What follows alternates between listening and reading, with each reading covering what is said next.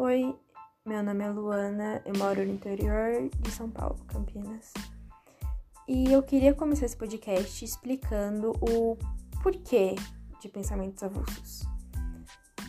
Primeiro, eu gostaria que vocês soubessem que eu sempre fui uma pessoa que gosto muito de me expressar, de expressar minha opinião, de me expressar minhas ideias, de me expressar no geral.